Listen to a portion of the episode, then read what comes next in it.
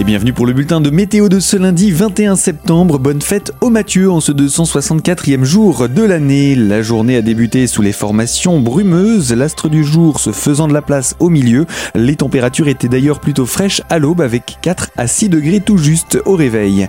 Pour ce qui est de la journée, eh bien l'astre du jour régnera quasiment sans aucun problème. Les températures remontent, près d'une vingtaine de degrés sont annoncés cet après-midi en pleine, 17 pour le relief vosgien et ces températures sont de saison.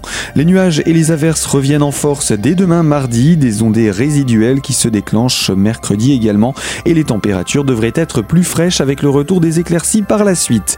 Côté vent, j'ai oublié de vous le dire, il est tout simplement faible et celui nous arrive du sud.